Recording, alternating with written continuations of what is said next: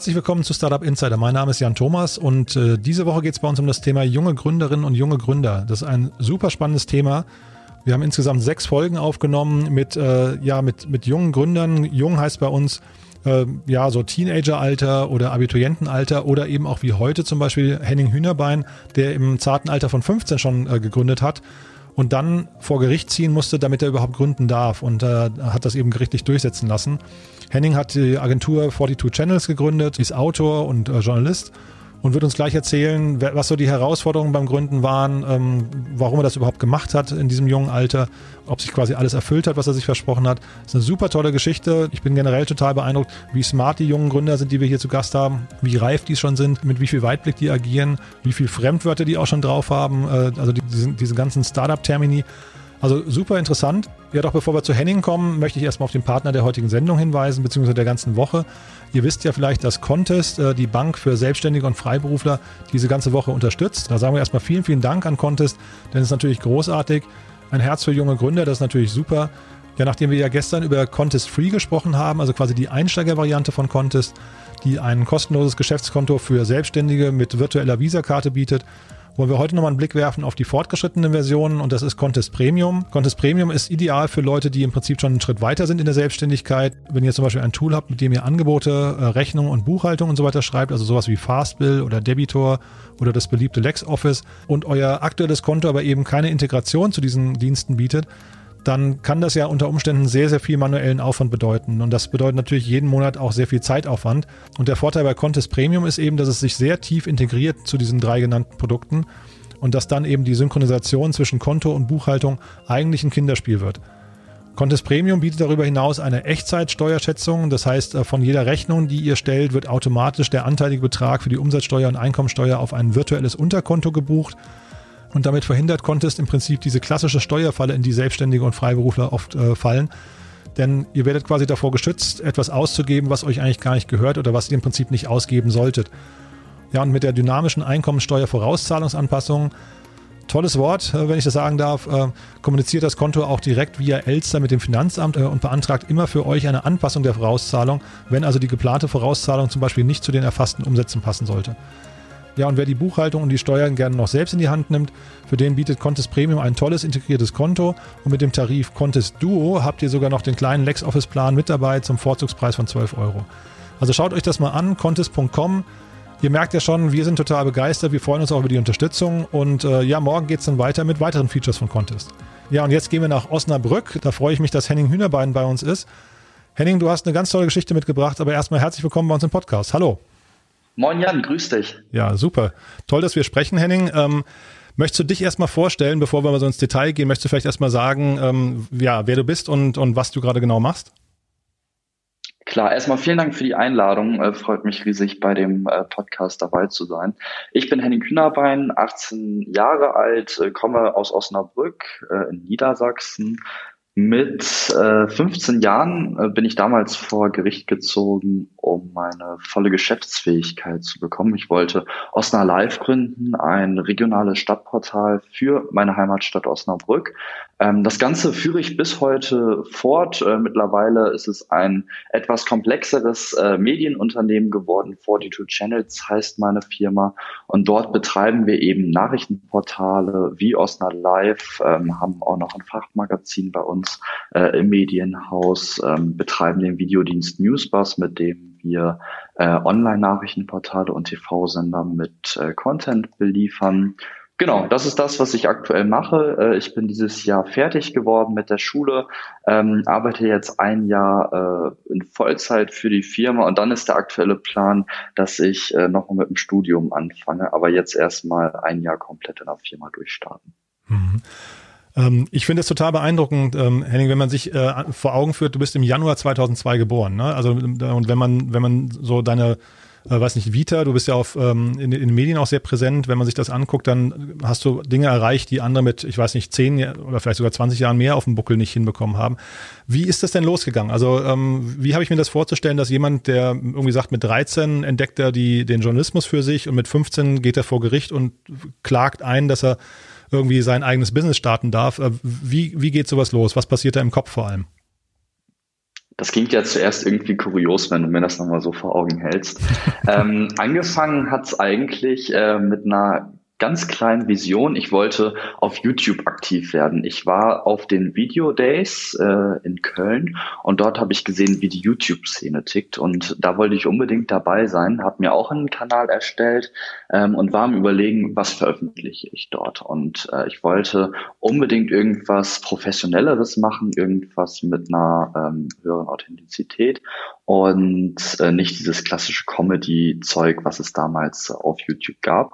Und somit habe ich mir einen Kumpel und eine Kamera geschnappt und wir sind in die äh, Innenstadt gegangen und haben Umfragen gedreht zu aktuellen Themen. Äh, so bin ich dann irgendwie in den Journalismus reingekommen. Ich habe äh, eigene Reportagen aufgearbeitet. Ähm, ich weiß noch, ich habe so eine etwas längere Reportage über die Vorratsdatenspeicherung gemacht, äh, wo das damals komplett aktuell war. Das als 13-Jähriger ähm, war ganz witzig, wenn man so äh, zurückblickt. Ähm, dann hatte ich irgendwann für diese Sendung ähm, für ein anderes Thema mal ein Osnabrücker DJ ähm, ja auf der Couch und der auch ziemlich bekannt war und der war vorher bei einem Radiosender und der hat mich dann dort äh, ins Spiel gebracht. Der hat bei dem Radiosender gesagt, hier, da ist so einer, ähm, der macht YouTube, äh, wäre das nicht auch äh, was für euch? Und dann habe ich äh, mit diesem Sender Kontakt aufgenommen und habe dort äh, in meinen Sommerferien Praktikum gemacht, habe da meine kompletten Ferien verbracht. Und im Anschluss fand ich das irgendwie ganz cool, dass da so ein junger Typ war, der äh, irgendwie was drauf hatte. Und dann habe ich tatsächlich am Wochenende, äh, am Samstag meine eigene Radiosendung bekommen, eine eigene Live-Sendung bei uns beim Regionalsender. Und äh, in der Woche nach der Schule habe ich als freier Mitarbeiter dort gearbeitet. Und so habe ich mich halt immer mehr für das Thema Medien interessiert. Und so hat sich das halt weiterentwickelt entwickelt, bis ich dann irgendwann an dem Punkt war, dass ich ein eigenes Stadtportal aufbauen wollte. Mhm. Das war dann mit 15, ne? Ähm, mit 14 war das, äh, wo ich die ersten Gedanken für das Stadtportal hatte. Und dann war halt irgendwann der Punkt, wo Unternehmen auf mich äh, gekommen sind und gesagt haben, hier, das ist doch ein interessanter Kanal für unsere Azubi-Kampagne. Und äh, dann wollten die eine Anzeige buchen und ich war ein bisschen überfordert, wie mache ich das denn jetzt? Ich muss ja irgendwie da eine Rechnung stellen. Und dann war halt äh, der Schritt äh, nicht weit, zum Gewerbeamt zu gehen und zu sagen, ich möchte hier ein Unternehmen gründen. Das Problem war dann, dass äh, die Frau beim Gewerbeamt das nicht durchgehen lassen wollte, weil ich halt noch nicht 18 war. Und dann habe ich mich informiert, wie mache ich das? Und äh, da gibt es hier in Deutschland einen Paragraphen, äh, das ist der Paragraph 112 12 äh, des BGB und darauf kann man sich bei Gericht äh, beziehen. Da muss man einen Antrag beim Amtsgericht stellen, beim Familiengericht und dort wird dann ein Verfahren äh, eingeleitet, wo dann geprüft wird, ob die Person die charakterliche Reife hat. Und dann konnte ich halt äh, nach einem Dreivierteljahr, wo ich dann 15 war, mein Unternehmen gründen. Mhm. Ich hatte das, äh, als ich über dich gelesen hatte, äh, habe ich das schon gesehen. Charakterliche Reife, was genau ist das? Ähm, bei mir war das so, also ähm, das legt jedes Amtsgericht selbst aus. Es gibt keine festen Kriterien, wonach äh, die Person beim Amtsgericht äh, ja, also wonach die prüfen muss. Ähm, bei mir war das so, dass ich äh, Gespräche mit dem Jugendamt und mit der IHK hatte. Ähm, dort wurde dann einfach geschaut, ähm, ob ich weiß, äh, was ich da tue, ob ich äh, mir den finanziellen ähm, Risiko bewusst bin, ähm, dass ich weiß, was ich tue, dass ich Erfahrungen äh, habe, die ich dort anwenden kann und äh, dass die Schule äh, ganz normal weiterlaufen kann, auch wenn ich jetzt mehr Zeit äh, in der Firma verbringe. Das wurde halt einfach geprüft ähm, und dann wird die Entscheidung vom Gericht getroffen. Mhm. Aber es ist schon äh, Bürokratie in Reinkultur eigentlich, ne? Auf jeden Fall. Ähm, ich weiß nicht, ob du es mitbekommen hast. Wir haben jetzt auch einen offenen Brief äh, geschrieben an die Bundesregierung. Ähm, können wir vielleicht später nochmal drüber sprechen. Und äh, dort fordern wir genau das, Abbau der Bürokratie. Ähm, jedes Gericht entscheidet selbst, äh, welche Kriterien es festlegt. Und äh, das darf halt einfach nicht sein. Es ist äh, schwieriger vielleicht äh, in München Unternehmen zu gründen als in Berlin, weil jedes Amtsgericht einfach äh, die Punkte anders auslegt. Mhm. Also auch quasi so der, die Gefahr der Willkür auch noch, ja? Richtig, genau. Mhm. Und dann habe ich gesehen, dass du, ähm, dann hast du bei einem NFTE-Bundeswettbewerb noch gewonnen, bist nach New York mitgeflogen. Äh, erzähl mal kurz darüber, weil also ich versuche so ein bisschen die Stationen mal abzu, mhm. äh, äh, abzugehen, ähm, die du ja quasi bis heute, also man hat ja so das Gefühl, du baust jetzt da so ein kleines Medienimperium auf. Kannst du uns vielleicht auch gleich noch mal ein bisschen äh, die Eckdaten äh, mitgeben, aber erzähl mal ganz kurz über diesen, über diesen Wettbewerb. Was habt ihr da gemacht in New York? Genau, also ähm, NIFTY heißt das, ah, äh, steht Nifty. für Network for Teaching Entrepreneurship, sind angesiedelt in Berlin, ist ein Verein, der sich das Ziel gesetzt hat, ähm, den Unternehmergedanke, das Unternehmertum in die Schulen zu bringen. Und dieses Projekt gab es bei uns an der Schule. Ähm, wir waren die erste Schule ähm, hier in Osnabrück, äh, die dieses Projekt äh, ja gemacht hat. Und ähm, das hatten wir als Wahlpflichtkurs, konnten wir freiwillig wählen und dort habe ich mich eingetragen. Es war grundsätzlich erstmal ein Schulkurs, wo man sich halt mit dem unternehmerischen Gedanken einfach auseinandersetzt. Da entwickelt man grundsätzlich erstmal so eine grobe Idee, ähm, was für ein Unternehmen könnte man machen. Ähm, dann schreibt man einen Businessplan ähm, von A bis Z. Äh, man lernt da sehr viel, geht über ein komplettes Schuljahr. Und dann am Ende des Schuljahres äh, pitcht man vor einer Jury ähm, mit Vertretern aus ähm, aus der Wirtschaft, aus der freien Wirtschaft. Und äh, dort habe ich dann gewonnen äh, in meinem Jahrgang, durfte dann ähm, auf Länderebene präsentieren für Niedersachsen habe dort dann ebenfalls den ersten Platz gemacht, war dann sozusagen der Landessieger von Niedersachsen.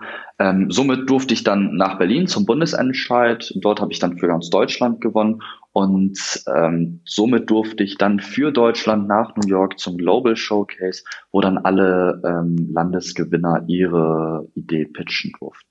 Und da waren wirklich äh, die Big Player der Branche, Facebook, Google, Apple, Mastercard und Co. Alle waren vor Ort mit Vertretern und man hat halt super Kontakte knüpfen können. Mhm. Und Kontakte, ist das ein wichtiges Thema generell bei dir? Also wenn man jetzt deinen, deinen Lebenslauf sich anschaut, dann ähm, habe ich jetzt, also wir, wir sprechen gleich noch über dein Buch, da tauchen viele Kontakte auf, aber der Weg, also was sind denn so vielleicht deine Learnings ähm, auf dem Weg zum jungen Unternehmererfolg? Ähm, sind da Kontakte und auch Support zum Beispiel aus dem Elternhaus, sind die wichtig oder was würdest du sagen? Ähm, Kontakte sind immer wichtig, ein funktionierendes Netzwerk ist immer wichtig.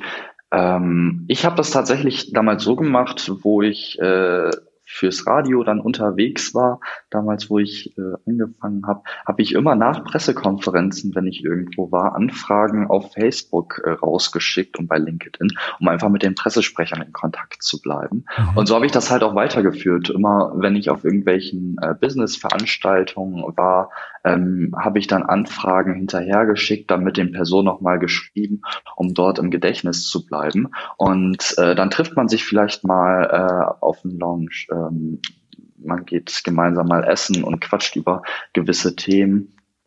Ähm, und das ist halt verdammt wichtig, dieses Netzwerk ähm, zu pflegen, denn dadurch entstehen halt Kontakte, die einem weiterhelfen können, äh, egal in welcher Situation man dann irgendwann ist. Mhm. Und jetzt führ uns doch mal bitte kurz mal so ein bisschen durch dein, durch dein Unternehmen durch. Also ich habe gesehen, ihr habt ins, insgesamt eigentlich drei Säulen, wenn ich es richtig verstehe. Ne? Ihr habt einen, einen Buchverlag jetzt äh, quasi wegen deines Buches auch. Ihr habt den Videodienst Newsbus und ihr habt äh, die Agentur 42 Channels. Und ähm, oder nee, andersrum ist es, glaube ich, ne? Osner Live ist, glaube ich, eine Tochter ähm, von 42 Channels. Aber vielleicht kannst du uns mal kurz durchführen, ja. wie das genau aufgebaut ist, ne? Weil es klingt sehr, sehr also, groß schon, ja. Genau, also ähm, 42 Channels ist die Firma, die dahinter steckt, wo die Rechnungen letztendlich drüber laufen und wir arbeiten in den verschiedenen Marken. Einmal Osnabrück als regionale Marke, äh, hier für Osnabrück. Ähm, das ist ein multimediales Nachrichtenportal für die Stadt und für den Landkreis, wo wir äh, Reporter vor Ort haben, die von den Themen äh, Lokalpolitik, äh, also Kommunalpolitik, äh, regionale Wirtschaft, äh, Blaulicht, also wenn irgendwelche Unfälle sind, haben wir Blaulichtreporter vor Ort, ähm, über den VfL, den wir hier in Osnabrück haben. Das sind so die Hauptthemen, die wir bei Osnabrück Live behandeln als ähm, ja, regionales Medium. Dann haben wir unseren Videodienst Newsbus. Äh, dort sind wir über unser Videonetzwerk angeschlossen an die ganzen großen Online-Nachrichtenportale wie MSN, T-Online, Focus Online und Co. Wie sie alle heißen, äh, die sind bei uns äh, im Videonetzwerk drin, wo wir unseren Videocontent drüber teilen. Ähm, und die dann halt dementsprechend beliefern. Dazu gehört auch die Belieferung von Fernsehsendern Also wenn wir jetzt äh, Geschichten gedreht haben, äh, wenn unsere freien Mitarbeiter äh, vor Ort waren und eine spannende Story gedreht haben, dann bieten wir das ebenfalls über Newsbus an. Ist sozusagen der Bewegtbild-Dienstleister, den wir bei uns äh, in der Firma haben. Und dann gibt's 42 Publishing, das ist unser ähm, Verlag, äh, worüber wir ähm, Print- und Online-Produkte ähm, vermarkten. Mhm. Und magst du es mal so ein bisschen, jetzt hast du diese mehreren Marken, magst du es mal so ein bisschen durchführen durch die Zahlen? Also wie viele Mitarbeiter habt ihr? Ähm, kannst du schon davon leben? Du hast gesagt, du machst das jetzt ein Jahr äh, Fulltime, das heißt, du zahlst dir auch ein Gehalt oder, oder wie hat man sich das vorzustellen? Richtig, genau. Ähm, ich habe mir vorher auch schon äh, kleineres Gehalt äh, gezahlt. Jetzt bin ich halt komplett in Vollzeit, nachdem ich mit der Schule fertig bin, in der Firma. Ähm, wir haben ähm, eine ziemlich starke Reichweite. Durch Corona ist es jetzt auch nochmal äh, sehr stark gestiegen. Im Lockdown war ein unglaublich starkes Informationsbedürfnis, ist danach natürlich etwas abgeschwächt. Aber wenn wir jetzt Geschichten haben, ich erinnere mich noch, äh, jetzt äh, am letzten Wochenende hatten wir einen größeren Corona-Ausbruch. Da haben wir eine unglaublich starke Reichweite, ähm, die auch von überregionaler Relevanz ist. Ähm, wenn ich da durch die Zahlen führe, bei unserem äh, Regionalportal Osna Live hatten wir im Lockdown ähm, die Millionengrenze erreicht von den äh, Unique Usern, was halt äh, wirklich spitze ist für ein Regionalportal, halt einfach aus dem Grund, weil wir hier ähm, bei uns in der Nähe Tönnies und Co. hatten, äh, mhm. wo sich halt sehr viele Leute darüber informiert haben. Ähm, das war so ein Meilenstein für das Regionalportal. Bei Newsbus ist es immer schwierig, äh, da genaue Zahlen äh, zu nennen, weil wir halt einfach äh, Verträge mit diesen Nachrichtenportalen haben. Da können wir schwer äh, Zahlen nennen. Wir sind da aber auch im monatlichen Millionenbereich, was Aufrufe angeht. Also wir haben jeden Monat mehrere Millionen Views auf unsere Bewegbildinhalte, auf den verschiedenen Nachrichtenportalen. Ähm, und insgesamt eine Zahl äh, aus dem letzten Jahr, ähm, 90 Millionen Kontakte mit unseren Inhalten. Das haben wir mit Sicherheit dieses Jahr schon steigern können, allein durch äh, Corona, äh, durch das Informationsbedürfnis, was da einfach gestiegen ist. Aber 90 Millionen Kontakte mit unseren Inhalten im vergangenen Jahr. Ja, das doch schon toll, ja, wirklich Glückwunsch. Ähm, und wie geht das jetzt weiter bei dir? Also ich habe gesehen, du hast keine Investoren an Bord, ne? Ähm, äh, Richtig, genau. Ähm, es ist ein äh, Punkt am Anfang, wenn man ein Unternehmen gründet, ähm, muss man einfach schauen, was ist jetzt das Beste ähm, für uns. Ich hatte Gespräche mit verschiedenen Investoren. Diese Gespräche haben mich auch auf persönlicher Ebene sehr weitergebracht, weil man dort einfach ähm, schauen konnte, wie so die andere Seite tickt. Wie ticken Investoren, wie ticken Geldgeber. Letztendlich habe ich mich dann aber dafür entschieden, äh, das Unternehmen selbst zu gründen, dass ich alle Anteile habe. Ich habe mit einigen Kollegen gesprochen, die gesagt haben, wenn du es alleine gründen kannst, mach es alleine. Ähm, und an diesen Rat habe ich mich dann auch gehalten und mich so entschieden und bisher habe ich es noch nicht bereut. das heißt, du suchst auch keine Investoren, äh, zumindest perspektivisch nicht, und äh, schaffst es aus eigener Kraft. Die Frage ist halt, ähm, für welches Projekt das Ganze sinnvoll ist. Also würde ich jetzt äh, einen hochkomplexen ähm, ein hochkomplexes Produkt entwickeln mit künstlicher Intelligenz und Co., wo man sich externe Kompetenzen dazu kaufen muss und das geht dann in ähm, sechsstellige Bereiche, dann sollte man vielleicht schon überlegen, äh, einen externen Investor mit reinzunehmen. In dem Fall ist das Ganze ja überschaubar, ähm, was man an Kosten hat. Das kann man ganz gut skalieren in einem Medienunternehmen. Ähm, äh, was man da an Kosten ausgibt, äh, da kann man eigentlich ganz gut die Hand drüber halten. Und ich habe halt von Anfang an äh, etwas Geld sammeln können, allein durch die freie Mitarbeit damals beim Radio. So konnte ich mir dann die erste Technik fürs Regionalportal kaufen. Dann kamen die ersten Werbekunden. Äh, dann hatte man Geld, um den Videodienst etwas nach vorne zu bringen, da ins Marketing zu gehen, da personelle Strukturen aufzubauen. Und so hat sich das Ganze dann halt mit der Zeit entwickelt, so dass ich bisher noch keinen Investor brauchte. Mhm, aber du wirst ja wahrscheinlich, wenn du jetzt ein Jahr dabei bist und dann äh, nochmal an die Uni Uni möchtest, wirst du wahrscheinlich jemanden brauchen, der das dann statt deiner fortführt. Ne? Und das wäre ja zum Beispiel so ein Investment, was jetzt ein Investor vorfinanzieren könnte. Ne? Deswegen frage ich. Also es gibt ja, ein Investor ist ja quasi immer dazu da, um Geschwindigkeit reinzubringen oder um Dinge quasi in stabile auf stabile äh, Füße zu stellen. Und da wäre ja zum Beispiel mhm. Personal wäre ja genau so ein Punkt, ne? Richtig, genau. Äh, der große Vorteil bei uns, ähm, wir arbeiten sehr viel mit freien Mitarbeitern zusammen. Ähm, das heißt, wenn wir jetzt eine Geschichte haben, buchen wir äh, einen einzelnen freien Mitarbeiter für äh, diese Story und so kann man das Ganze halt ziemlich gut deckeln mit den Kosten. Also ich weiß, ich schicke jetzt einen Kameramann für den und den Sender dorthin. Ich bekomme von dem Sender Betrag X und zahle ihm Betrag Y. Ähm, das kann man äh, ganz gut handeln eigentlich, wenn man mit freien Mitarbeitern zusammenarbeitet. Wenn man Festangestellte hat, ähm, wie wir das beim Newsdesk bei Osna Live haben, ähm, da ist natürlich logisch, dass man da eine gewisse Vorfinanzierung braucht. Das hat sich mit der Zeit aber ganz gut entwickeln können, sodass wir aus dem ähm, Flow arbeiten können. Mhm, super.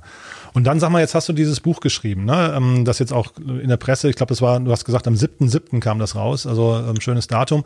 Ähm, da hast du so deine Erfahrung, äh, ja, weiß nicht mal, runtergeschrieben und auch äh, so ein bisschen den mahnenden Finger gehoben. Ne? Möchtest du uns mal so ein bisschen durchführen, was da quasi Inhalt des Buches ist? Mhm, richtig. Ähm, am 7.7. ist das Buch rausgekommen. wir haben uns ein Datum rausgesucht, äh, wir haben auf den Kalender geschaut und dann haben wir uns für den 7.7. entschieden. Ähm, war ganz witzig. Ähm, also, ähm, viele Jugendliche äh, sind damals auf mich ähm, aufmerksam geworden, weil ich halt in New York war und dort in den Medien sehr präsent war. Ich hatte ähm, RTL und Sat1 bei mir zu Hause, haben eine Story über mich gedreht. Ähm, die ARD-Landesanstalten haben alle auf den Beitrag vom NDR zurückgegriffen und haben diesen Beitrag auch gesendet und das war halt eine riesige Medienflut, die dort war. Und dann haben mich ganz viele Leute angeschrieben auf Instagram und bei Facebook und Co. Ähm, und haben mich gefragt, hier, ich habe da auch eine Idee, ähm, kannst du mir vielleicht ein bisschen helfen? Ich habe die und die Fragen. Und äh, dann kam mir damals schon die Idee, ähm, irgendwie ein Buch zu schreiben oder ein Portal aufzusetzen, wo ich genau diese Themen behandle.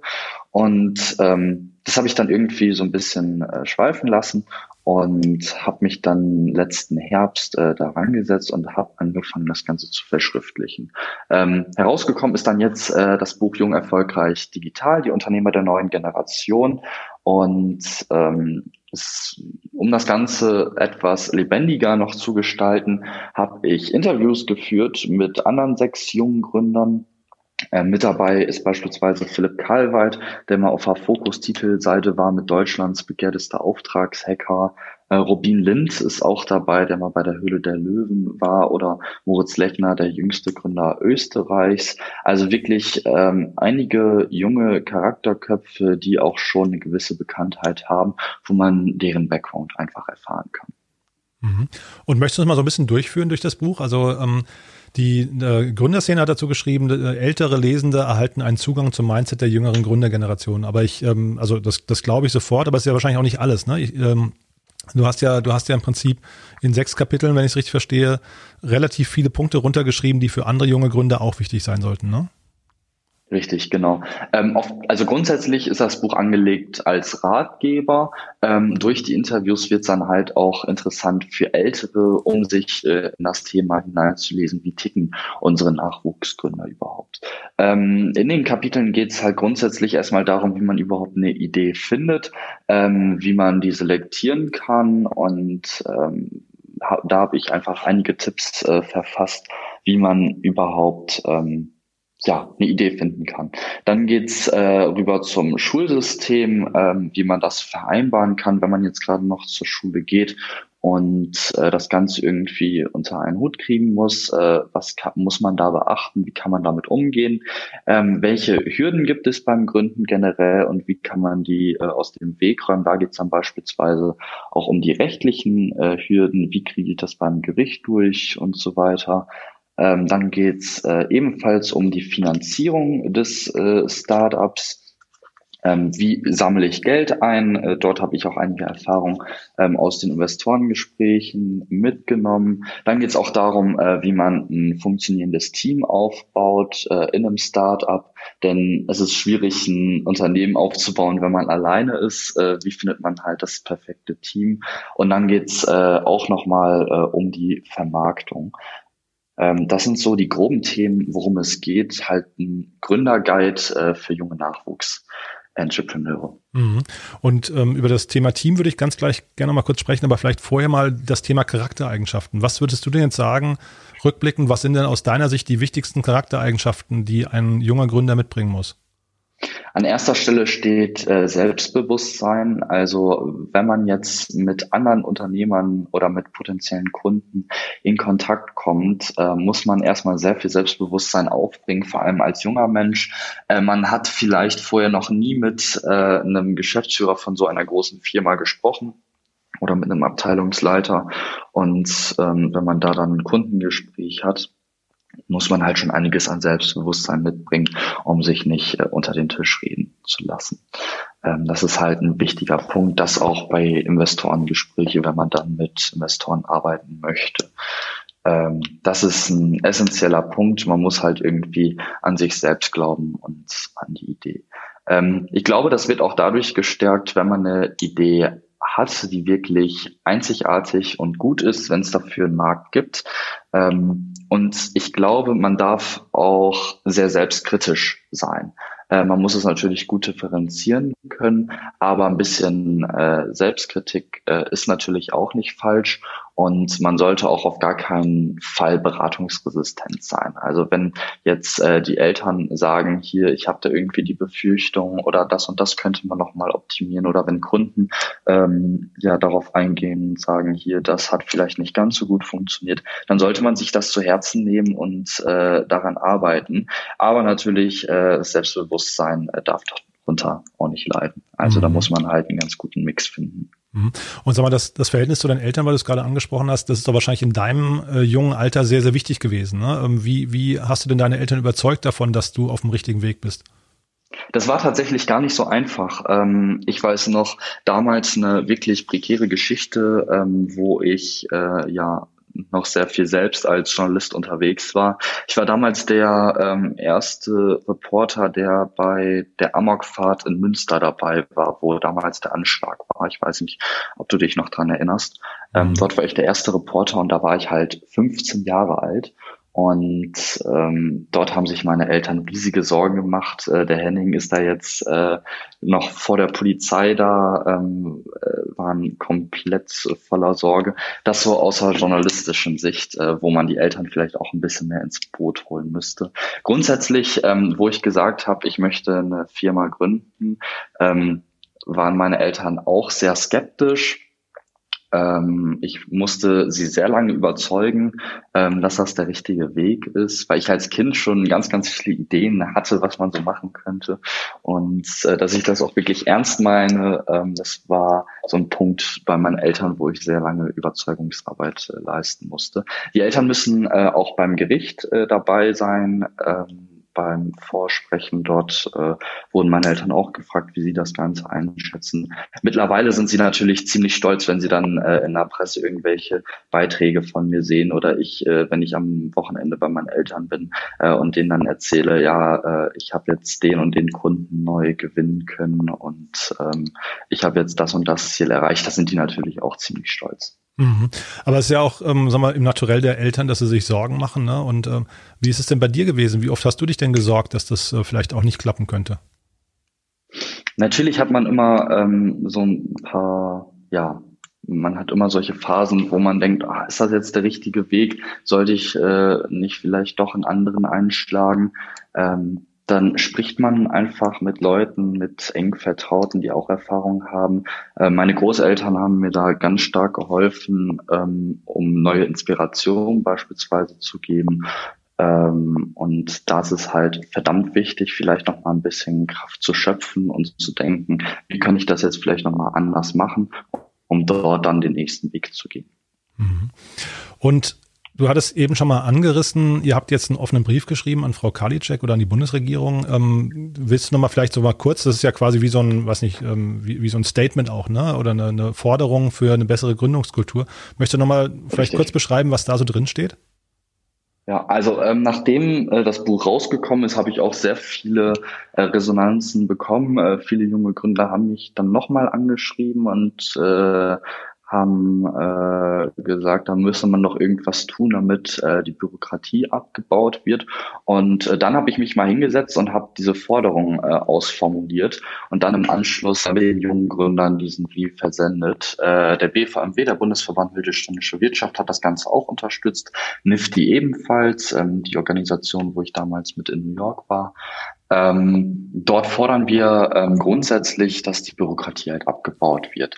Ähm, das geht äh, von dem ersten Punkt, dass man einfacher ein Unternehmen gründen sollte. Da geht es dann um diesen Paragraphen, den ich vorhin genannt habe, ähm, dass es dort äh, festgelegte Kriterien geben sollte ähm, und dass man äh, vielleicht sogar eine Rechtsform für minderjährige Gründer in den Fokus nehmen sollte. Dort äh, haben wir dann auch äh, spezielle Punkte mit ja, Vorschlägen, wie man das Ganze anpassen könnte. Ähm, dann geht es darum, dass äh, in der schulischen Bildung das Thema Gründertum, Entrepreneurship ebenfalls ja aufgegriffen werden sollte. Was natürlich dann äh, in den Bildungsbereich von Frau Kalicek äh, reingeht, ist ein sehr wichtiger Punkt, ähm, und dass Jungunternehmerinitiativen gefördert werden sollten, beziehungsweise stärker gefördert werden sollten. Ähm, es geht äh, dann von dem Punkt, ähm, ja, Gründerstipendien für Minderjährige, aber dann auch äh, die direkte Förderung von Initiativen ähm, wie äh, Nifty oder wie Startup-Teams, die man da kennt, ähm, dass diese auch von staatlicher Seite gefördert werden, um jungen Leuten eben die Möglichkeit zu geben, zu gründen, auch wenn das Elternhaus vielleicht nicht ganz äh, so erfahren ist, wenn es um das Thema Gründen geht. Mhm. Und äh, du sagst gerade Gründerstipendium, ähm, vielleicht nochmal einen Schritt davor, wie weit, also jetzt bist du ja noch eigentlich quasi, du bist gerade fertig geworden mit der Schule, sagst du, ähm, mhm. wie weit entfernt ist denn die Schule vom Thema Gründung? Also wie, oder andersrum gefragt, vielleicht positiv, wie gut bereitet eigentlich die Schule auf die Gründung vor? Ähm, ich hatte halt äh, in der neunten Klasse das äh, Nifty-Fach. Ähm, das war ziemlich einzigartig äh, hier in der Region. Mittlerweile bin ich auch äh, in den Juries vertreten. In einigen Schulen äh, bin da auch unterwegs und bewerte die Pitches mit. Und äh, das Konzept funktioniert ziemlich gut. Es wird momentan schon an einigen anderen Schulen äh, praktiziert, äh, nicht nur in Niedersachsen, sondern auch bundesweit. Dort geht es halt genau darum, äh, Unternehmertum an die Schulen zu bringen. Da funktioniert das ziemlich gut. Aber wenn man jetzt mal in die eigentlichen Lehrpläne reinschaut, die normalen Lehrer im Wirtschaftsunterricht, dort ist dieses Thema kaum präsent und man lernt ja noch nicht mal, wie eine Steuererklärung funktioniert und dann mit Sicherheit auch nicht, wie man ein Unternehmen gründen kann ähm, und was es da zu beachten gilt. Und das ist einfach ein essentieller Punkt. Ich war nachher zehn Klasse auf, auf dem Wirtschaftsgymnasium. Ähm, bis äh, vor kurzem jetzt. Und äh, selbst dort war das Thema Gründen kein Thema. Ähm, dort ist man dann natürlich äh, in die Form, wie Gesellschaften aufgebaut sind, was es da für rechtliche Aspekte gibt. Da ist man schon reingegangen, aber dann ging es halt auch nicht weiter. Und auf dem Wirtschaftsgymnasium beispielsweise könnte man sich halt super vorstellen, dass man irgendwie äh, ein Planspiel durchläuft, wo man das einmal von A bis Z durchgeht, ähm, könnte ich mir halt super vorstellen, aber auch das wird dort nicht praktiziert. Mhm. Und äh, wie schätzt du die Lehrer ein? Also jetzt ohne jetzt über Lehrer zu lästern, aber ähm, kann man kann man Lehrer noch abholen? Kann man denen das Thema Gründen näher bringen, dass sie das auch gut vermitteln können? Oder ist das ein Thema, das von außen kommen muss? Gute Frage. Ähm, lass mich einmal kurz überlegen. Also Lehrer sind halt äh, Beamte, wo ihr Job abgesichert ist. Ähm, sie haben einmal diesen Lehrplan, ähm, den sie abarbeiten, wo die einzelnen Inhalte äh, niedergeschrieben sind. Wenn man jetzt einen neuen Lehrplan konzipiert und diese Inhalte mit reinbringt, ähm, unabhängig jetzt von dem Thema Gründen, ähm, haben einige Lehrer immer was dagegen. Und genauso wird es auch bei diesem Thema sein, wenn man das jetzt in die Lehrpläne schreiben würde.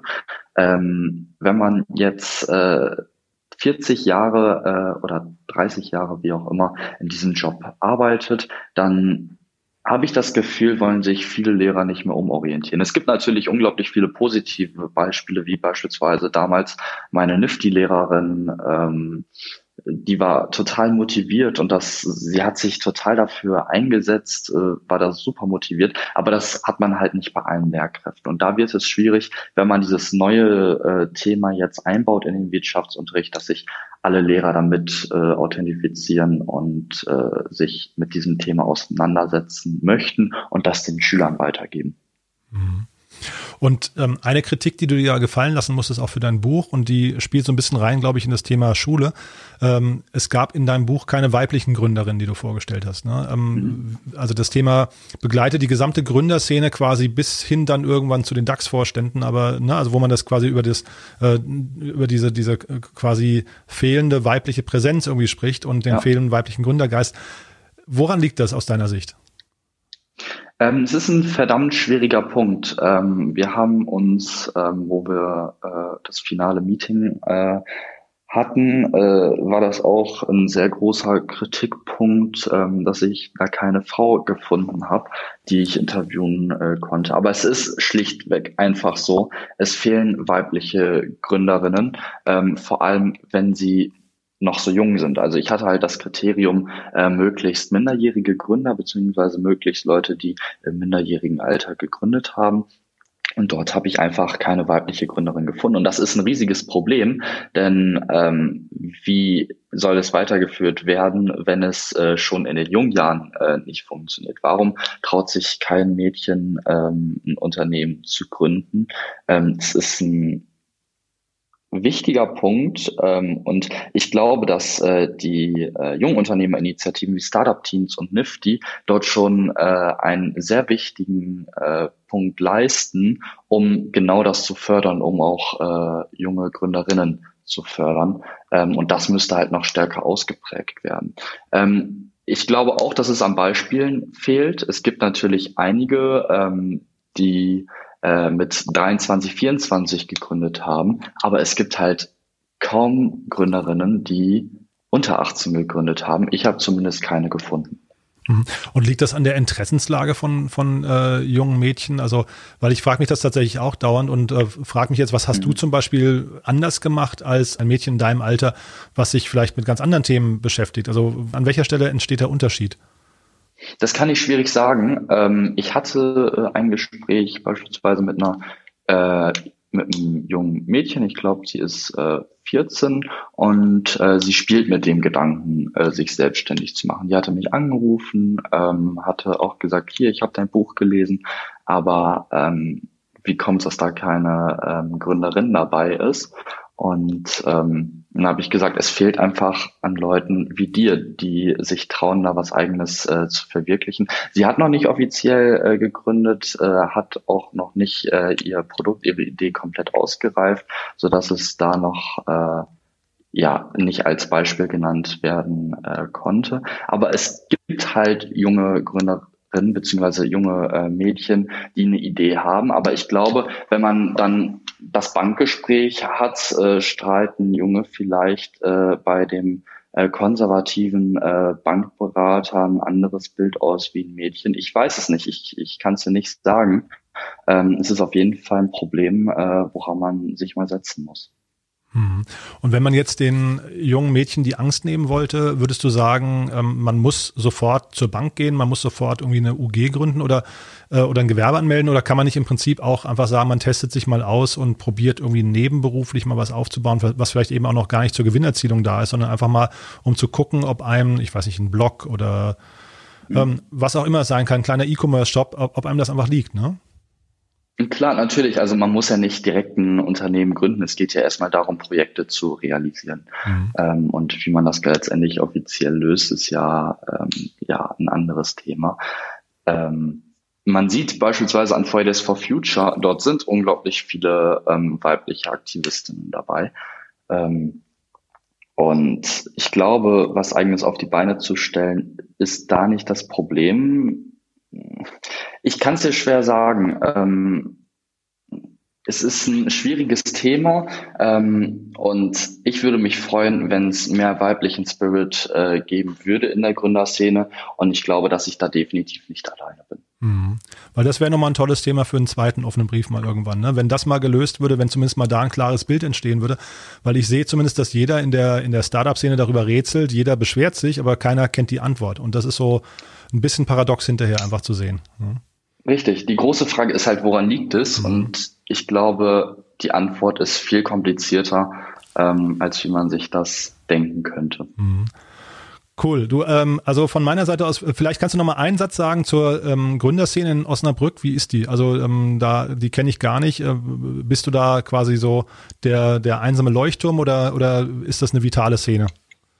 Es gibt viele familiengeführte Unternehmen äh, bei uns in Osnabrück ähm, mit denen ich auch äh, ganz gut vernetzt bin. Ich bin beispielsweise im Vorstand des jungen Mittelstands vom WVMW und äh, dort veranstalten wir halt äh, auch Events. Jetzt momentan ist es halt schwieriger, ähm, aber dort kann man sich halt ziemlich gut vernetzen. Ähm, wir haben natürlich hier Business-Veranstaltungen von der IAK, vom WVMW und Co., ähm, wo man sich ganz gut äh, vernetzen kann. Letztendlich ist die junge Gründerszene in Osnabrück äh, sehr klein.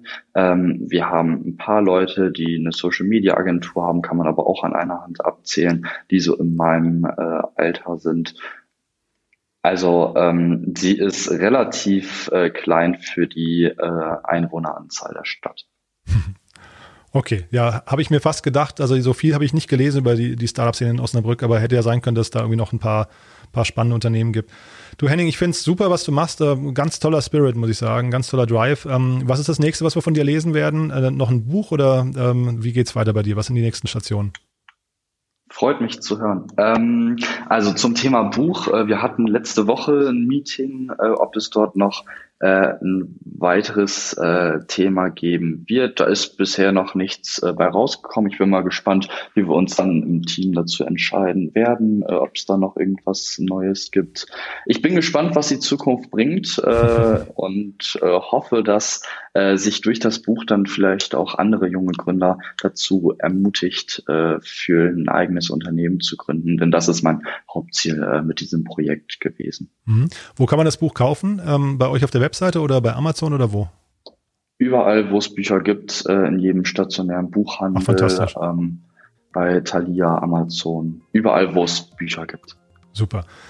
Okay, Henning, also vielen, vielen Dank für das Interview, war, war hochspannend und alles Gute für die Zukunft, würde ich sagen, ja? Danke dir, vielen Dank für dein Interesse. Super, bis bald, ja, ciao. Ciao.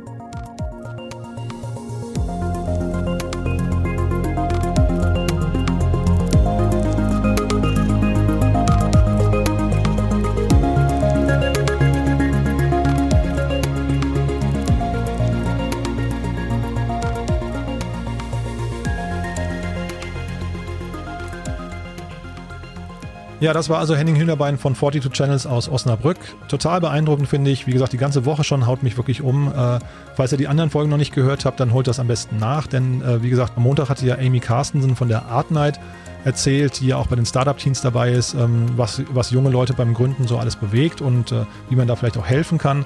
Gestern hatten wir ja Benedikt Kurz zu Gast. Werdet ihr auch wieder begeistert sein. Also kann ich schon versprechen, am besten wieder reinhören, am besten auch äh, Freunden und Bekannten Bescheid sagen, vor allem denen mit äh, ja, Kindern im Teenageralter oder, oder Abiturientenalter. Denn äh, genau für die sind ja diese Folgen auch super spannend. Das sind ja quasi auch alles Role Models, die wir hier hören. Und von daher, wenn die mal so ein bisschen äh, hören sollten, wie Gründen funktioniert, dann ist das sicherlich hier genau die richtige Woche.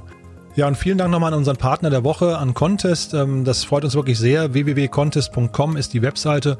Alle freiberuflich tätigen Menschen und Selbstständigen sollten da mal vorbeischauen. Ist wirklich ein tolles Angebot. Ja, und ich möchte aber trotzdem nochmal kurz auf unseren zweiten Partner hinweisen, und zwar Vitra. Vitra hat am 22. und 23.10. eine Online-Konferenz und zwar eine echt große Online-Konferenz, muss ich sagen. Wenn man sich die Webseite anguckt, ich habe es jetzt nicht genau gezählt, aber ich würde sagen, es sind so 50 bis 70 Speaker, die dort äh, aufgeführt sind. Das Tolle ist, die Konferenz ist kostenlos. Und äh, sie richtet sich an im Prinzip alle Leute, die mal ein bisschen verstehen wollen, wie sich das Büro der Zukunft entwickeln wird. Also wir, wir haben ja alle so ein bisschen die kleinen Fragezeichen an dem Thema, wie werden wir in Zukunft arbeiten. Und da ist Vitra, ich weiß nicht, ob ihr Vitra kennt, das ist ja quasi so einer der angesagtesten Schweizer Möbelhersteller, ist natürlich da die erste Adresse, die dort Orientierungspunkte geben kann. Und genau das versucht die Konferenz. Also das ist ein zweitägiger, interaktiver und digitaler Austausch. Da geht es um wissenschaftliche Erkenntnisse, da geht es um Expertenwissen und da geht es im Prinzip darum, die optimalen Methoden zu finden, damit wir wissen, wie die Zukunft gemeinsam genutzter Räume eben aussehen könnte. Ja, und das ist wahrscheinlich auch für Gründer extrem spannend, denn ja, wir wissen ja alle, dass bei jungen Gründern vor allem die Büroausstattung nicht das allererste Thema ist, an das man denkt. Zeitgleich ist das Büro natürlich der Ort, mit dem man am meisten punkten kann, was das Thema Teamkultur angeht. Man kann damit relativ schnell Bewerbern zum Beispiel erklären, guck mal, so arbeiten wir, das ist unser, unser Look and Feel. Diese ganzen Themen, also den Spirit des Unternehmens irgendwie richtig zu transportieren über das Medium Büro, das ist im Prinzip so das Kernthema von Vitra und eben von dem Vitra Summit. Ja, und da gibt es eine ganze Reihe an Speakern. Also wenn ihr mal auf die Seite geht, vitra.com-summit und Vitra schreibt sich V-I-T-R-A.com-summit, dann seht ihr, dass es eine sehr, sehr große Bandbreite an Speakern ist. Also von Designern, von Architekten, dann Yoga-Lehrer, der Gründer von WordPress ist dabei oder ich sehe hier Leute von Google, die, die, die sprechen werden, einige CEOs und so weiter. Also es ist ein tolles Line-up, äh, macht Sinn, euch das mal anzugucken und das Beste ist, es ist kostenlos, also zwei geballte Tage mit wirklich Expertenwissen rund um das Thema Büro. So, das soll es gewesen sein. Vielen Dank für heute. Wir hören uns morgen wieder, wie gesagt, mit Janis Dust von EPEP. Und äh, ja, ansonsten noch einen schönen Tag euch. Bis dahin. Ciao.